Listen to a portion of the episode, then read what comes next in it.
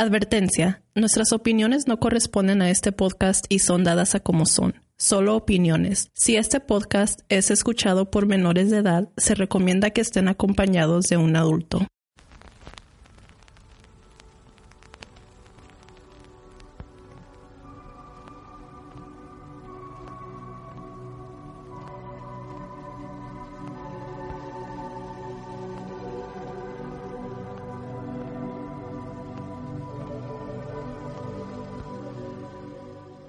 Desde que el hombre existe se ha enfrentado a hechos sobrenaturales que desafiaban la ley de la vida y la sensibilidad de nuestro conocimiento. Ahora que estamos en el siglo XXI, todavía suceden estos eventos y muchos siguen sin explicación.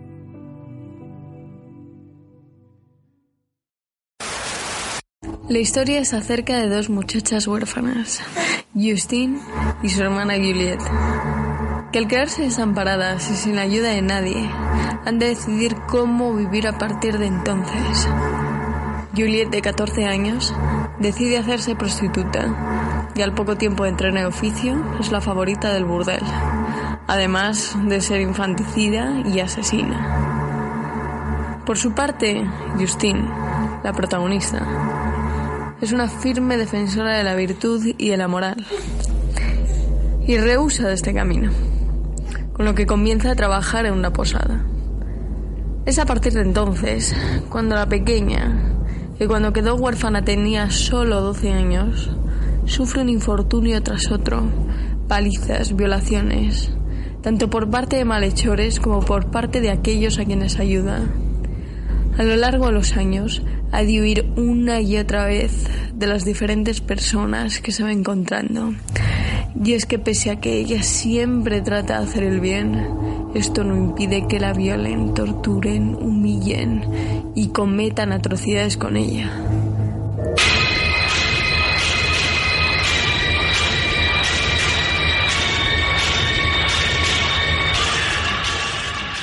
Bienvenidos a otro podcast de Entra la Oscuridad.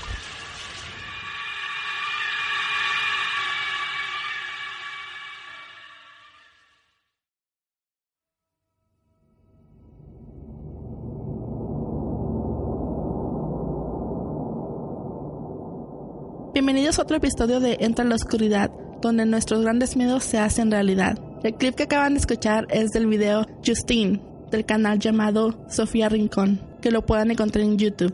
Y esta noche está conmigo Mónica. Hola, buenas noches. Aquí también está Juan con nosotras. Buenas noches a todos y estamos en otro episodio más de Entre la Oscuridad. Muchas gracias a todos los que nos escuchan por permitir que este programa siga. Y el canal de Sofía Rincón es un canal que les recomiendo bastante. Y esta noche tenemos tres relatos que sé que les van a encantar. Empezando con el relato de Villa, que espero y les guste. Así que empecemos.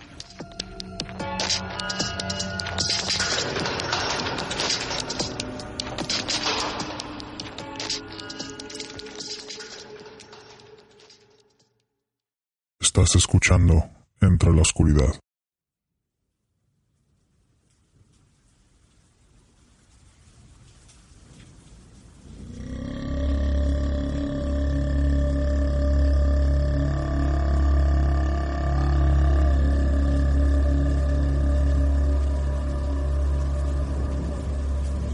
Y aquí está Villa con nosotros. La audiencia es tuya. Adelante. Pues les quiero contar algo que me sucedió hace como unos 10, 11 años. Les voy a contar algo pues para más o menos darles una idea de que por qué estaba en la situación en la que estaba pues. Como hace unos 10 años, más o menos 10, 11 años, cuando yo tenía 15 años, fui de vacaciones para México. Decidimos quedarnos ahí pues y mis papás tienen una casa allá.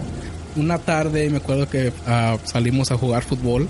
Jugando fútbol me pasaron el balón y yo quise regresar el balón y cuando le tiré la patada al balón, no miré que el, abajo del balón estaba una piedra. Y pues todo era rápido, ¿verdad? No, no, uno no tiene tiempo de, parar y ver. Y cuando le tiré la, patada a la piedra, al, al, al, balón, le pegué a la piedra y se me quebró mi dedo, dedo grande de, de mi pie derecho. En ese rato se me hinchó el dedo muy feo y no pude caminar, no para nada.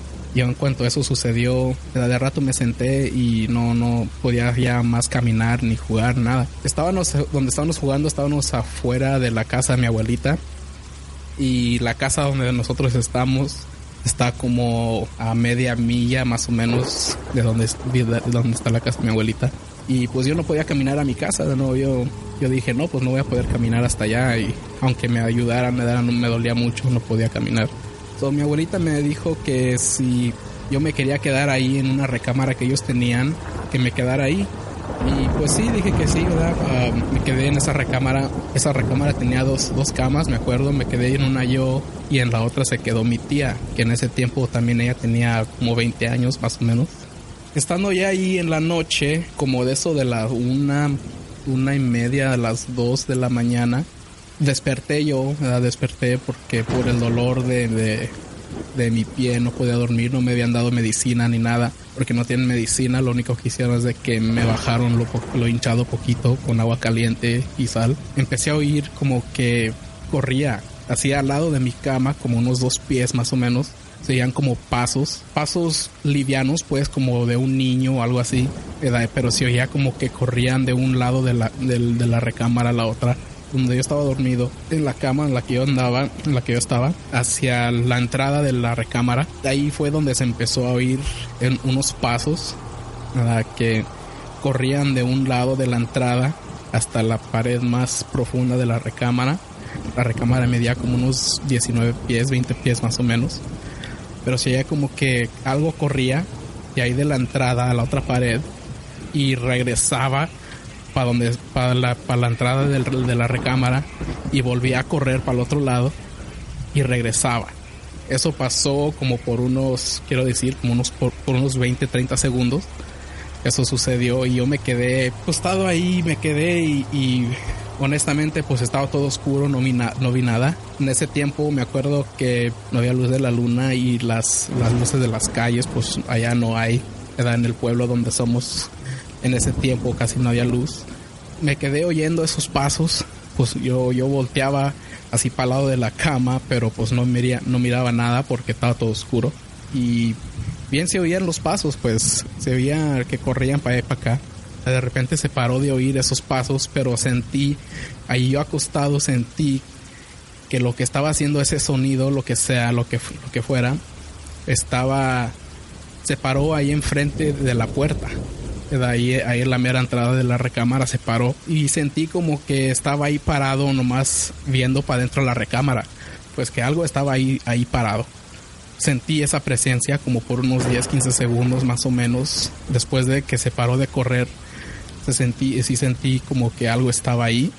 Un de repente nomás sentí como que ya no, ya no había nada. Se quedó todo, todo callado. No había nada pues yo estando ahí ah, a oscuras, llamé a mi tía, que me, había acordado que estaba mi tía en la otra cama ahí dormida, y llamé a su nombre y le pregunté, ¿qué estás haciendo? Y me contestó mi tía, nada. Y yo le pregunté, le dije, ¿qué fue eso? Me dice, no sé, yo pensé que eras tú. Yo pensé que estabas caminando para acá tú. Le dije, pero yo cómo, si yo estaba dolido del, pie, pues no, no, podía caminar, menos correr para allá y para acá así de rápido como se oía. Y pues ella no, no, dice, no, pues yo, yo no fui yo, yo no, yo no soy, yo estoy aquí acostada, pero sí oí también, me dice, yo oí, oí, yo pensé que eras tú que estabas corriendo para allá y para acá. Y pues dije, no, pues yo no, yo, yo no fui, yo no, yo no soy. Y de miedo ella decidió irse, pues eh, se fue a quedar ahí conmigo en la misma cama donde yo estaba. Ah, y ahí nos quedamos dormidos, pues ya para en la mañana ella, me acuerdo que se tenía que ir a trabajar como para las 5 de la mañana. Por eso yo pensé que ella se, se había levantado pues a, cambiarse o lo que sea. Pero dice, no, yo no me levanto hasta más tarde. Y me sacó de onda eso. A mí no, no, yo nunca había vivido algo así pero sigue a... La siguiente mañana, como a las 7 de la mañana, me, me desperté. Me quedé dormido esa noche después de que sucedió eso. Y pues me, me desperté. Y pues yo, estando ahí en la recámara, miraba. Y estaba mirando a, lo largo que estaba la recámara, donde estaba la entrada.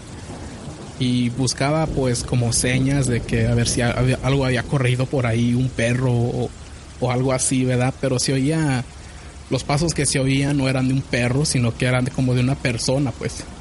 no sé si como de un niño. Ah, eran pasos livianos, como les digo. Pues yo me quedé ahí viendo a ver si había pues ah, señas de que algo, algo había pasado por ahí. Ah, no había nada. pregunté a mi abuela si, si habían dejado entrar un perro o algo y dijo que no, que los perros siempre se quedan afuera. Y me preguntó que por qué. Y le dije, no, pues es que ah, como a la una de la mañana de hoy oí esos pasos en esa recámara, le digo, corriendo, o sea que se oían que corrían. Y pues mi abuelita me dijo, tú también ya, ya oíste, ya oíste al, al niño. Le digo, pues, ¿cuál niño? En esta casa dice a veces que se oye que llora un niño, también en un closet y que pues cuando la gente trata de buscar ese niño que no, no, no aparece, pues que parece que es como un, un bebé, dicen que, que, se oye como que llora como un bebé, pues dicen que han buscado ¿verdad? y que no, no lo encuentran. Y pues yo a mí cuando me dijeron eso, pues me sacó de onda también, así como que, pero ¿de quién, de quién es el niño o de dónde, de dónde saca ese niño? Pero sí me cuenta, me contaba mi abuelita que ellos cuando cuando recién llegaron a esa casa habían oído que vivía una señora ahí que estaba embarazada la señora tenía como dos meses creo algo así de embarazo y que en una noche que salió que salió a hacer del baño pues porque como les digo allá no no había no habían baños no había baño como tenemos aquí. So salió así nomás afuera y que cuando hizo salió a hacer del baño que se le vino el bebé el feto se, le salió y dice que le salió mucha sangre. Dice que la señora cuando eso sucedió pues la señora se asustó y, y le tiró tierra y lo enterró. Pues así así sucedió y la señora nunca dijo nada de eso hasta que hallaron ahí que, que, había mucha sangre ahí y, y, sí reclamaron de eso otra persona reclamó de que qué había pasado porque sabían que ella estaba embarazada y la señora dijo que había perdido el bebé en, una vez que salió a hacer del baño. Ahí en ese lugar donde, donde la señora dicen que salió a hacer del baño, pues se construyó la casa de mi, abuelita. No, no toda, pues se construyó una, una parte externa que tenía esa, esa, esa casa. So, en sí hicieron una recámara hicieron un closet al lado de donde la señora había hecho del baño ahí donde perdió su bebé. Dicen que varias personas que han entrado a la casa oyen que llora un niño ahí, que, que llora un bebé. Y de hecho hay otros niños, muchas veces se ponen a jugar ahí los niños en la casa. Hay veces que empiezan a llorar, que dicen que lloran los niños. Y que cuando los papás van a, a, a preguntar que por qué están llorando, dicen de que porque el otro niño les pegó. Y dicen, pues ¿dónde está el otro niño? Y que siempre cuando preguntan que dónde está el otro niño, los niños siempre apuntan en la dirección del closet donde la señora perdió su bebé ahí. Pues eso se me hace a mí, se me hace muy raro. Sí, ah, sí me dicen que ahí en esa misma casa, pues la casa de mi abuelita, siempre se oyen cosas diferentes, así como que llora, como que llora ese niño, llora un bebé, otras veces como que de repente se caen las cosas, pues algo, alguien tumba algo, uh, vasos, lo que sea. Cuando se mueven, se mueven las cucharas, dicen que a veces que se mueven las cucharas en la casa, estando todo callado. Y de vez en cuando, como, como yo cuento, como les estoy contando, que, que se oyen, se oyen pasos como que corre un niño. No sé, no sé qué fue, qué fue lo que, lo que vi, lo que oí esa noche. Se me hace raro, es algo muy raro que a mí nunca, yo nunca pensé que me pasaría algo así a mí, honestamente. Se me hace raro porque se supone que el, el bebé, pues, se murió ni nacido, pues no había nacido. Y los pasos que se oyen, se oyen como de un niño chiquito, más o menos, yo digo, como de unos seis años, más o menos, seis, siete años. Eh, se oye que se oye esos, se oyen esos pasos medio raros. Claramente se oye. Yo cuando, yo cuando eso me sucedió a mí, pensaba voltear, y en sí sí volteaba para para donde se oían esos pasos, pero como digo, no, no veía nada por la oscuridad que, en la que estaba. Pues en esas partes, yo creo que como en todo México siempre se han dado las cosas así uh, supernaturales, pues. Um, Sí, es muy común que sobre todo en los pueblos chicos que están apartados de las ciudades, que siempre pasan ese tipo de eventos, sobre todo en los ranchos y así, de gente que, que no está bien educada sobre los embarazos y las consecuencias de no cuidarse bien. Y pues pierden a los niños y, y por el mismo susto de que no saben qué hacer, pues optan por hacer cosas como lo que hizo esa señora, que nada más lo enterró sin... como si nada. Y a lo mejor no como si nada, pero pues está, no sabía qué hacer, pues no se asustó a lo mejor ni ella sabía que era su feto, que era su niño. Este, y pues así pasa. Y pues como dices tú, es muy raro que, que los pasos que escuchaste se escuchaban como de, como de un niño de 5 o 6 años. Sí, porque tú mismo dijiste que era un, haz de cuenta, un parto prematuro. Sí, que tenía dos meses de embarazo y dos meses de embarazo, pues la verdad, un niño ni siquiera está formado. No está formado. Por eso cuando las mujeres cuando quieren abortar, siempre les dicen que tiene que estar, tiene que estar menos de tres meses de embarazo porque a partir de los tres meses el niño está más, está más desarrollado.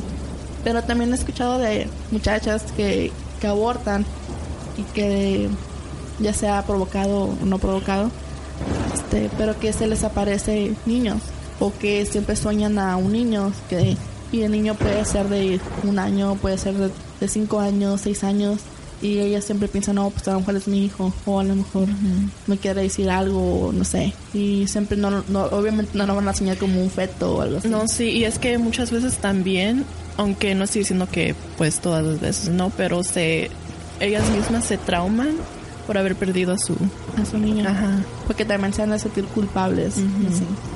¿Es lo único que te ha pasado en esa casa a ti?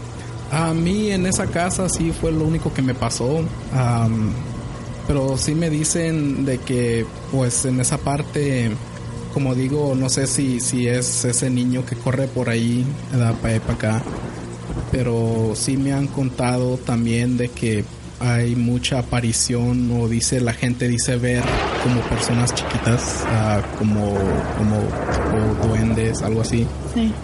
como tipo duende. So no sé si si podía hacer eso también ¿verdad? Es algo muy... Y de eso también se escucha mucho, de duendes. Hay veces que son malos o buenos. Yo he oído muchas historias. Me imagino que es como todo, que siempre hay los malos y los buenos y los neutrales también. Sí, sí, porque eh, allá mismo en la casa que tienen mis papás allá en México, me acuerdo que a mi, a mi hermano, a mi, a mi hermano mío, él dice que estaba ahí solo en la casa un año que fuimos y nosotros, pues todos nosotros estábamos en la casa de mi abuelita. Y dice que él estaba en la casa de nosotros. Y que pues tenían una, como un gabinete donde tenían comida. Y dice que estaba, estaba cerrado con llave. Ese gabinete era de metal y lo cierran con llave. Dice que pues él trató de abrir, él trató de abrir, de abrir ese gabinete y que no se abría Quería sacar, dice que quería sacar una sopa, algo así. No, no pudo abrir el gabinete. Entonces, lo que él hizo de que fue y se empezó a cambiar, pues, para irse para la casa de mi abuelita. Cuando dice que de repente el gabinete empezó a, moverse, pues, a temblar muy, mucho para acá. Y que de repente se abrió la puerta del gabinete. Se abrió la puerta y que salió, salió eso mismo, una sopa de, la, de las que él estaba buscando. Dice que cuando él vio eso, pues no fue, no fue algo normal, obviamente no, no, los gabinetes no se mueven por cualquier razón y más que se abra la puerta y salga, salga algo de ahí. Y exactamente lo que él estaba buscando. Y exactamente lo que él estaba buscando. Pero pues mi hermano dice que cuando él, él vio que sucedió eso, pues salió corriendo de la casa, en sí salió corriendo de la casa y se fue para la casa de mi abuelita. Y, y, cuando me dijo eso, me acuerdo que el gabinete donde el, gabinete del que habla él está al lado al lado de la puerta de la entrada de la casa. So, en sí él tuvo que correr hacia el gabinete para salir de la casa corriendo. Y, no vio nada cuando pasó. Dice, dice que él no vio nada, dice que que cuando se abrió el gabinete salió, salió la sopa y pues él del miedo salió corriendo ¿verdad? salió corriendo y pero sí dice eh, corrió para la casa de mi abuelita y, y, ahí fue a contar lo que le había sucedido y en eso pues regresaron todos ¿verdad? regresaron y cuando regresaron a la casa dicen que el gabinete estaba cerrado ¿verdad? y nadie había regresado a la casa después de que mi hermano salió de ahí um, eso sí yo sé que él me contó nos cuenta a nosotros que le sucedió fue algo muy raro, ¿verdad? Y como digo, no sé si en ese caso también sería como un duende o algo, ¿verdad? Queriéndolo ayudar a él o, o queriéndole hacer maldad, ¿verdad? Asustarlo, lo que sea. Sí, cuando regresamos estaba la sopa tirada a como unos pies de, de, del gabinete ese. Y cuando abrieron el gabinete, de mi, mamá, mi mamá es la que tiene la llave de, de ese gabinete. Y cuando lo abrieron, pues dice que no, no había nada en sí casi no tenía nada el gabinete adentro, ¿verdad? pero fue algo muy raro que dice mi hermano que le sucedió a él. Uh, yo sí sé que ahí en ese pueblo mucha gente ha, ha, ha dicho ver, como digo, ciertas, ciertas criaturas, lo que sean, duendes, um, que corren, en la noche corren o hay veces que los perros salen corriendo buscando algo como, como si están buscando como cuando sale un animal como lo cuando, van correteando ajá como cuando sale sale un conejo o algo los perros lo corretean ¿verdad? pero eso no es muy eso no es algo muy común que salgan los conejos en la noche allá ¿verdad? por por lo mismo porque hay coyotes y perros que se los quieren comer pero sí hay mucha gente que ha dicho ver uh, figuras chiquitas que corren entre, entre, los nopales, pues las hierbas y cosas así. Uh, y nunca, nunca han podido atrapar una. Um, es algo muy raro. Y ahorita que dices eso de que no nunca han podido atrapar ninguno, yo he escuchado que mucha gente atrapa a los duendes y que le atraen, haz de cuenta, buena suerte y por decir cosas así. Es lo que yo he oído sobre eso. Um, yo no, no sé si fue, sería buena suerte. ¿verdad? Yo diría que si atrapas algo así, va a ser como un hechizo o algo así. ¿verdad? Te puran cosas malas que te pueden suceder. Como una maldición. Como una maldición, ándale. Cuando una te pasó eso de los pasos en el cuarto, ¿Tú ya sabías que había un niño enterrado ahí en el closet? No, no, no, yo no, yo no sabía nada de eso. Eso me lo dijeron ya después. Por eso cuando me contaron eso, pues a mí en sí me dio escalofríos, así como que pues yo estaba allí, ¿verdad?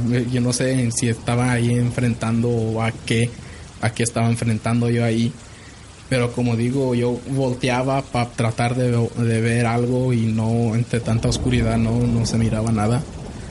¿Verdad? No podía ni ver mi mano enfrente de mí, a un pie de, de enfrente de mí. No, no se veía nada.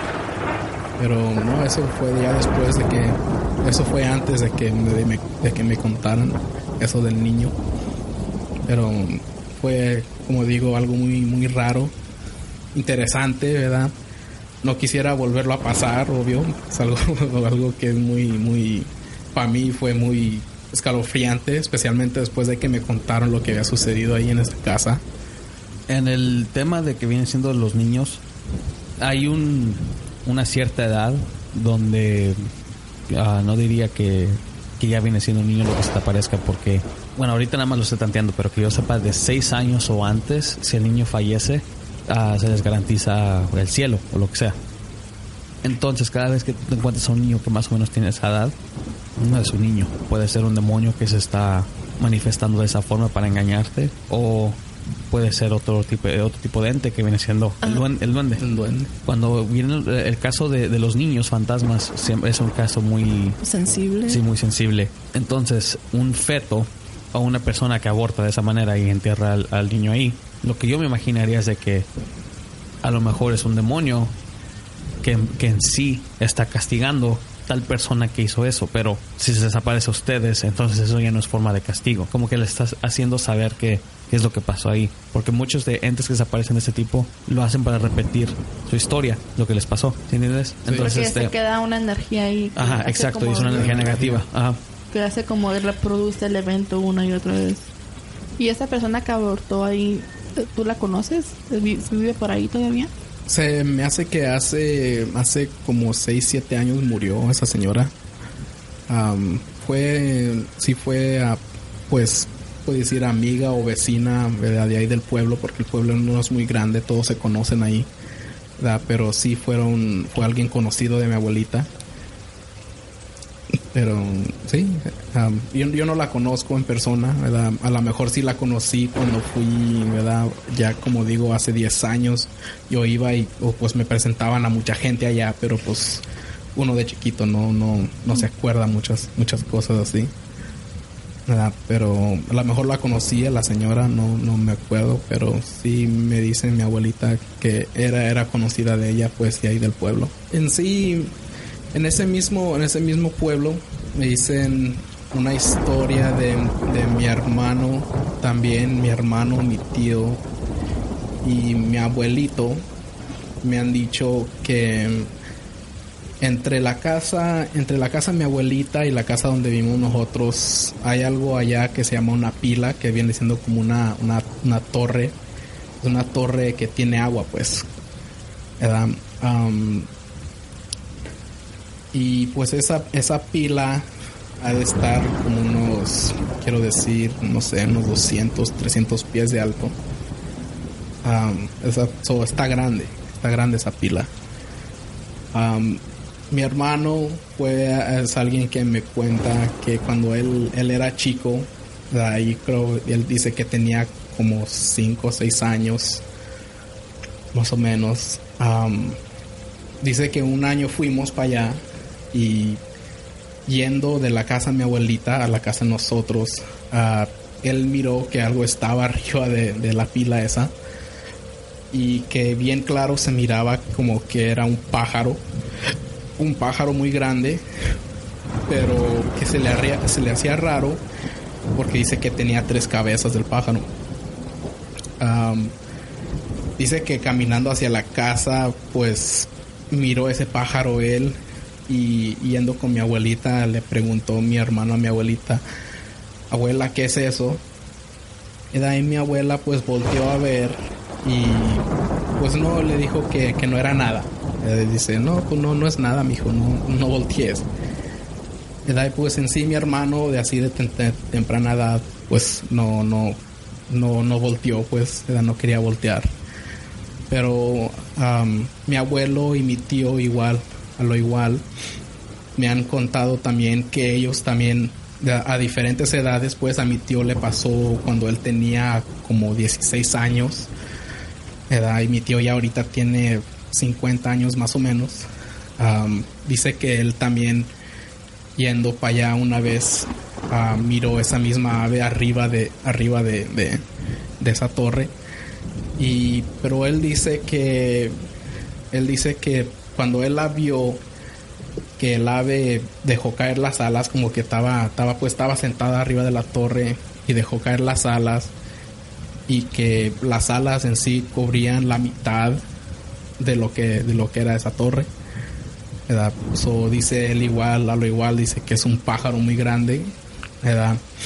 Pero él dice que el que él, lo que él vio no era un pájaro de tres cabezas, sino que nomás era un pájaro normal de una cabeza, ¿verdad? Pero gigante. Pero gigante. Sí, so, lo que yo digo es de que cuando mi hermano lo vio, a lo mejor cuando mi hermano, mi hermano lo vio, ah, el pájaro a lo mejor tenía las alas no abiertas, sino pues como levantadas, ¿verdad? como los hombros arriba, y a lo mejor es lo que hizo parecer que, que tenía tres cabezas. Ah, mi tío así cuenta, dice que él vio esa ave también muy grande. Ah, y, y a lo mismo dice que, que el ave es muy grande y cuando él la vio dice que ah, también estaba muy oscuro estaba muy oscuro pero como dice él la torre esa entre las entre la- el cielo pues entre tantas estrellas se ve que la torre tiene hace tipo sombra verdad como pero viendo para arriba. Eso se ve oscuro esa sección de la torre. Dice que cuando estaba el pájaro arriba se miraba se miraba un poquito más grande ¿verdad? y, pues cubría la torre. Mi abuelo igual a lo igual dice que a él le pasó ya de grande también. Él tenía como 55 años algo así ¿verdad? Y él, ah, él dice que yendo pues a buscar, un- una tarde se fue a buscar sus vacas ¿verdad? al cerro para traérselas. Y pues sí dice que de regreso miró que estaba algo ahí sentado también arriba de esa torre. Y pues que sí, él, él dice, él- mi abuelito me dice que esa vez, cuando le sucedió eso, que habían perros que estaban abajo de la torre, pues brincando, ladrando para arriba, como buscando algo, Pero, y pues mi abuelo dice que yo, yo sé, yo miré lo que los perros estaban buscando porque se vio que era, era una figura, pues, de pájaro grande, un pájaro grande, ¿verdad? Porque mm, dice que no, no, no se le alcanza a ver el color, no se le alcanza a ver el color que tiene e- esa ave o lo que sea, ¿verdad? Porque, pues, por lo mismo, por la, por la oscuridad, ¿verdad? Siempre está muy oscuro para allá, o no se alcanza a ver, se, se mira nomás lo que viene siendo, pues, la silueta, pero sí, eso, eso me cuentan esas tres personas, ¿verdad? Y otras personas han contado también que, que han visto lo mismo, pero una, me acuerdo que fue un amigo, un amigo de mi abuelito también, que fueron, ellos fueron policías hace mucho tiempo. ¿Verdad? Dice que allá les gusta, bueno, les gusta, pero hay veces que se van de cacería, ¿verdad?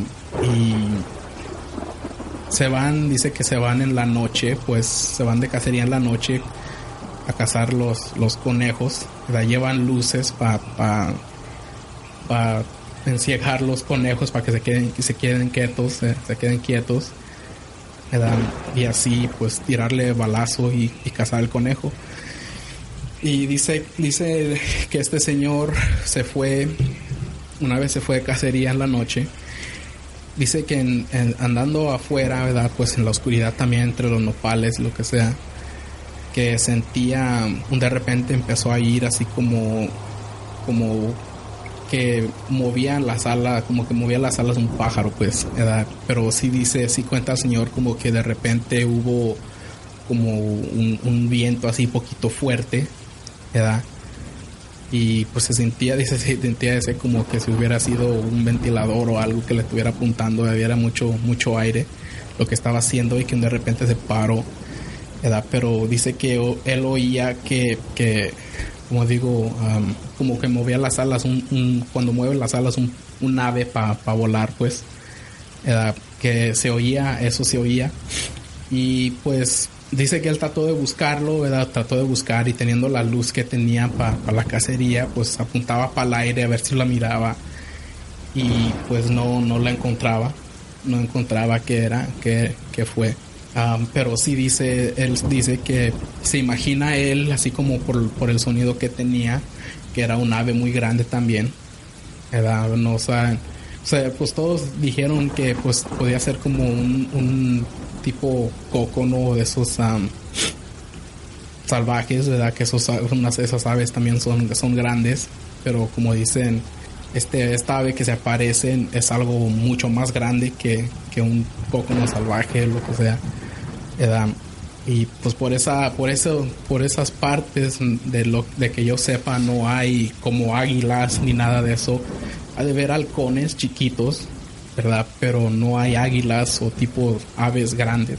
¿De qué parte de México eres? Todo lo que lo que les estoy contando es somos nosotros somos de parte de, Zacatecas, la ciudad de, la ciudad de Zacatecas en el estado de Zacatecas. Ajá. El pueblito está como para unos 40 minutos, 30, 30 minutos, 40 minutos afuera de Zacatecas. Un pueblo, antes era chico, un pueblo chico, pero pues las ciudades van creciendo, los pueblos van creciendo y se dejan de ver cosas así, no sé. Yo he escuchado una leyenda que también es dada en México y también aquí en Estados Unidos ha pasado, que se llama la leyenda del Thunderbird, Del- Ajá, ya. que es un pájaro que pocos lo han visto, pero la estatura es un pájaro a lo mejor de 3 metros de alto, pero su wingspan es como de, de lado a lado, creo que 6 metros, algo así. Es un pájaro que le dicen el Thunderbird porque cada vez que, que aletea se oye como se oyen como truenos. Truenos, ya, Ajá. así es como ella. Y la gente que lo ha reportado, lo ha reportado porque ellos dicen que cuando ven cuando han visto este pájaro, es un pájaro que, que se ha tratado de llevar a sus perros que son perros del tamaño de, o sea, un perro ya grande. O otro, otro que vi que fue aquí en Estados Unidos, que fue un caso que supuestamente un señor dijo que se, que se andaba llevando a su hijo, a su, a su niño. wow.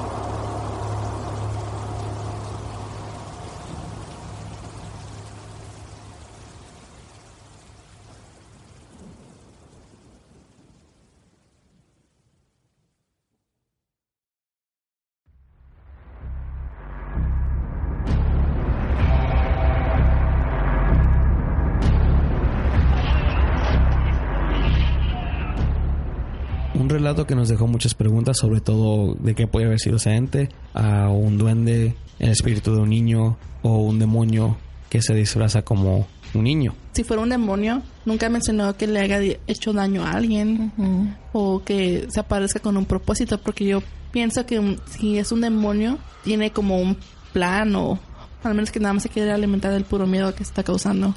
También, bueno, es lo que hace, eso es lo que aún así hace muchos espíritus malignos que se alimentan de la energía negativa de, de las víctimas. Nuestro próximo relato es muy interesante ya que tiene que ver con los fantasmas que se aparecen en las carreteras, así que escuchen.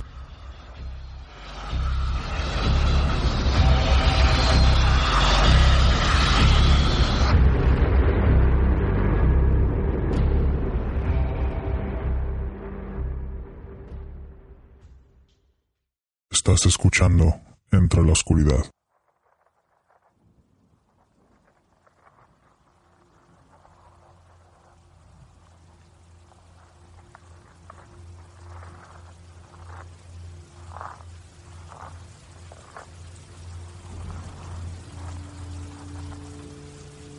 Y continuamos aquí en este episodio de Entre la Oscuridad. Y también aquí tenemos a una invitada que prefiere permanecer anónima. Y la audiencia es tuya, adelante. Eh, buenas noches. Aquí este hablando para contar una de mis experiencias. Este fue una una una noche que fuimos a mis hermanas y y yo y unos amigos a, a un baile, pero este nos regresamos temprano. Temprano me refiero como a eso de las 11 de la noche, once y media por ahí. Y cerca cerca de donde vivimos hay un panteón. Y este y cuando íbamos hacia la, hacia la casa venían mis hermanas este enojadas porque me las traje del baile. Y este y venían este eh, diciéndome cosas y bueno pues alegando ahí entre todos. Y de un de repente que este eh, eh, era una un- un- de esas noches que están muy oscuras que la que no hay luna este está este todo todo oscura y, y y- en ese entonces no había este cómo se llama postes que, que iluminan las calles.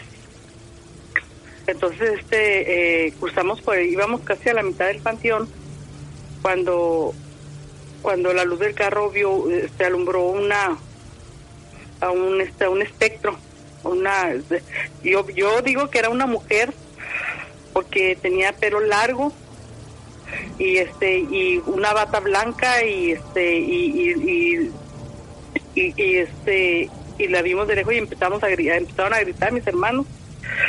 Todos empezaron a gritar y nos asustamos mucho. Entonces este eh, pero e- e- ese esa cosa este se, se dejó venir hacia hacia el carro así como como flotando. Entonces este nosotros no, no este yo yo me escondí me escondí para, verla porque yo venía yo venía recargada en la ventana en el, pasajero de atrás. Este eh, me- venía venía este eh, por la ventana y, y- y me, me escondí. Pero cuando levanté la vista ya la tenía a un lado de mí ya, ya eh, cruzó así que a- hacia mí ya como iba el carro eh, el, el, el muchacho que iba manejando le dio recio pero esa cosa ven- venía este a la par con nosotros y este y, y, y la alcancé a ver este eh, las manos, así que, que quería como agarrar la, la, la, ventana. Y este, y, y total que, que, que, el carro le, le, decían que, que, que le diera recio, que le diera recio, y le dio recio, y de repente ya quedó atrás. Y cuando volteé para atrás, este, eh, la vi que, que como que quería alcanzarnos, como que quería venir, no sé qué sería, no, no hasta la fecha no nos explicamos qué fue, eh, fue muy, muy este espantoso, fue espantoso y este y, después supimos cuando empezamos nosotros a, a, contar ahí este a las vecinas que iban a la casa a contar nuestra experiencia después supimos que, que que no nomás a nosotros, hubo a muchas personas. También a un vecino que, que es taxista, también a, a él hasta se le quiso subir al carro. Y este y, fue fue algo algo horrible, una, una experiencia muy muy muy fea, muy fea. Fue fue algo horrible para para para nosotros que duramos como más de la semana con sin dormir y con miedo que sin querer cruzar por ahí, pero a, veces teníamos que cruzar por ahí, pero pero teníamos que. Pero sí, sí fue una experiencia muy muy fea. ¿Y como más o menos a qué horas fue eso? Como a las, como a las once, como a las once y media por ahí, once y media de la noche. ¿Y cuando tenían que pasar por ahí, yo no miraba nada más? Eh, eh, eh, cuando nosotros después, este, con el tiempo, con los años, seguíamos pasando por ahí, pero ya, ya nunca más eh, volvimos a tener una experiencia igual. Nunca. Nomás una, una sola vez que, que, eh, que cursé por ahí con, con, que en ese tiempo tenía mi novio. Este, eran, ya era muy noche, también eran como las 10. Lo que sí vimos fue que, que, este, era un grupo de personas, incluso hasta niños, vestidos de negro y, estaban en una en, como en, una de las tumbas. Estaban este rodeándola pero todos vestidos de negro todos vestidos de negro hasta niños había. No sé no no no no quisimos ni ni, ni, pagarnos ni investigar ni nada nosotros nos le dimos al carro pero este eh, eh, fue algo algo raro y fue en el pero mismo quién sabe fue en el mismo panteón fue en el mismo panteón. No sé qué, qué este pasaría ahí o qué era lo que estaban tramando, o eh, sería una secta, no sé.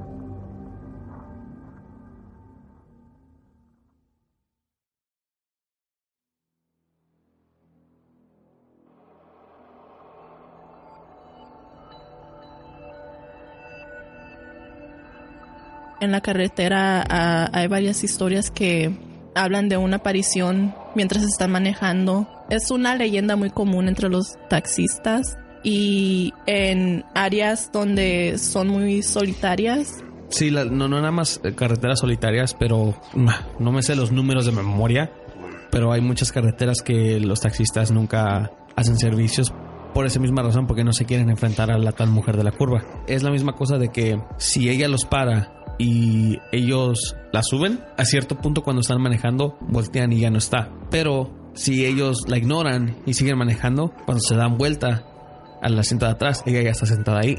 Entonces no, no sé si sería la, el mismo ente que se le apareció a, la, a la, invitada que tuvimos.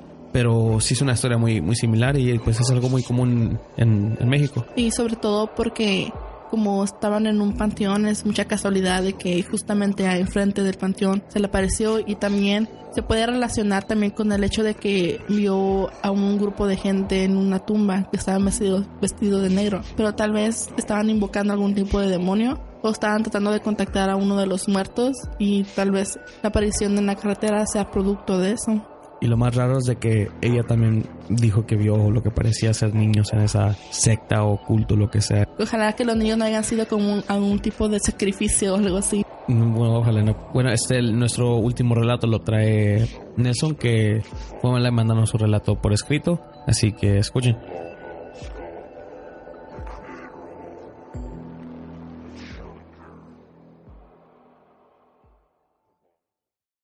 Estás escuchando Entre la Oscuridad.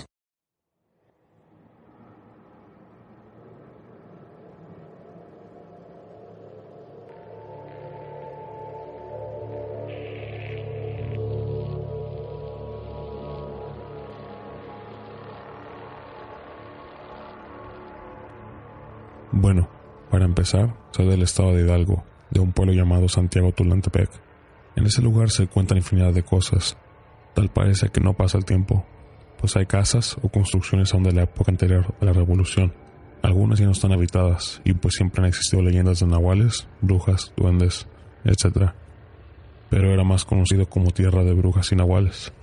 Estaba en casa de mi abuela paterna, con mis cinco primos, todos casi de la misma edad. Nuestros papás nos dejaban con ella todas las tardes, pues trabajaban. Esa tarde estábamos en su cuarto brincando todos en la cama algo que ella seguido nos regañaba y nos decía que la bruja nos iba a llevar si lo seguíamos haciendo. No sé si sea coincidencia irónica o predicción espantosa. En esa ocasión, ella estaba en su sala.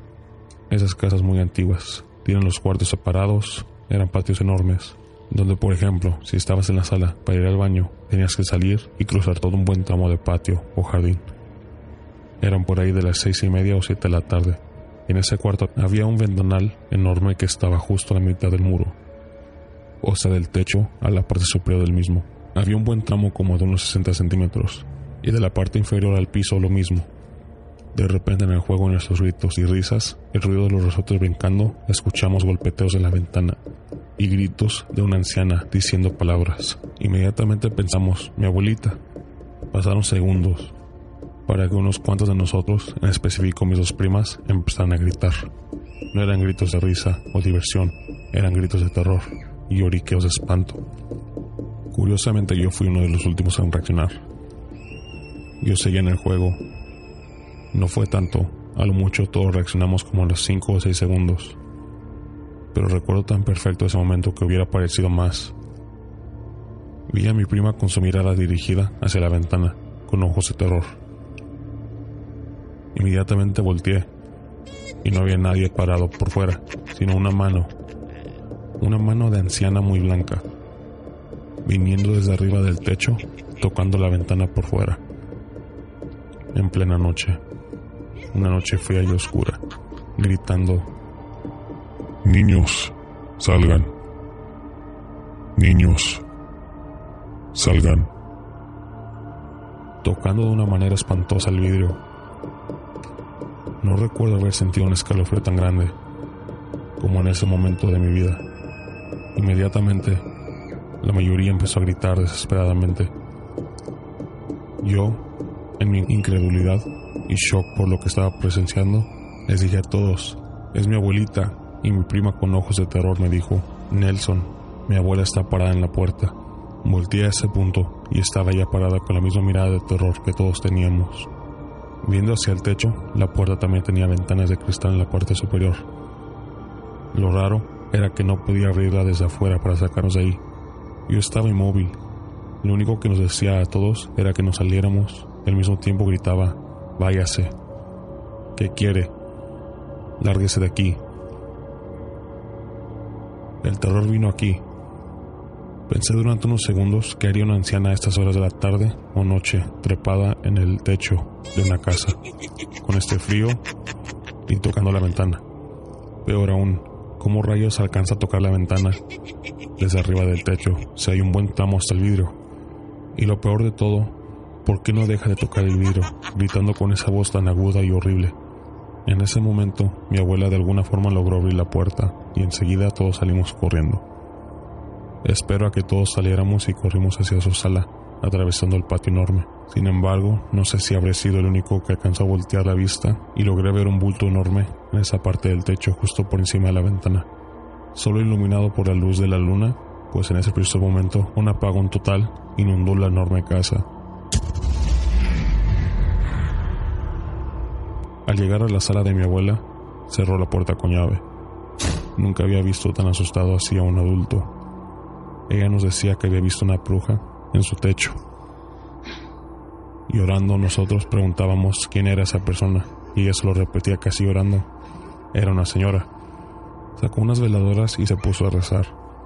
El apagón duró como media hora y puedo jurar que en ese lapso había alguien rondando los cuartos y más que nada la sala donde estamos todos. Nunca imaginé que me sucediera algo así y mucho menos sabiendo tanta gente presenciando lo mismo.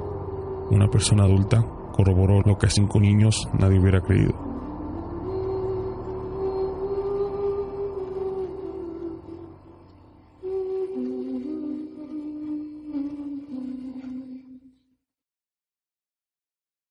Estás escuchando Entre la Oscuridad.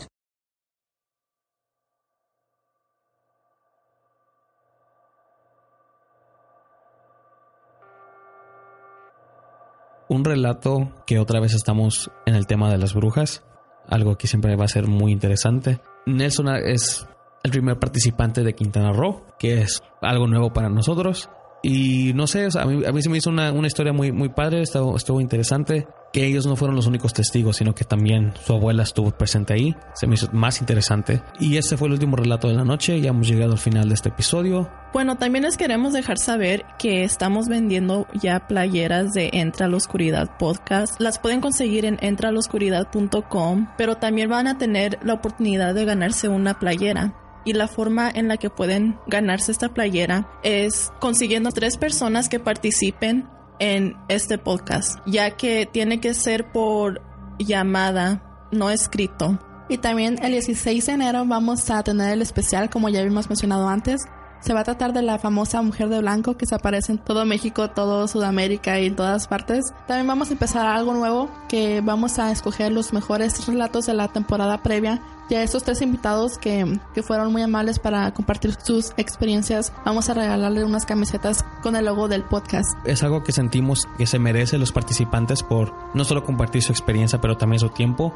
Y por supuesto es algo que entre nosotros tres vamos a hablar. Y de toda la primera temporada vamos a escoger los mejores tres y se les regala una playera por eso. Entonces, estén atentos para los escuchas, ya que esto se va a hacer en el especial de cada temporada. Y bueno, eso fue todo por el episodio de hoy, espero les guste.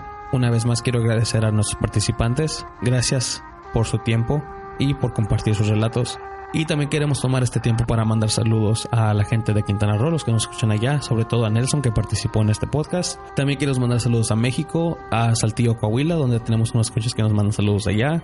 Y también quiero aprovechar ese momento para mandar saludos a Tijuana, que allá yo sé que me escucha mi familia, mis tíos, mi, mi abuela, y nada más quiero agradecerles por el apoyo que nos sigan escuchando porque va a haber más para el rato. Y en esa noche estuvo Ana, Mónica y su servidor Juan. Y que tengan muy buena noche.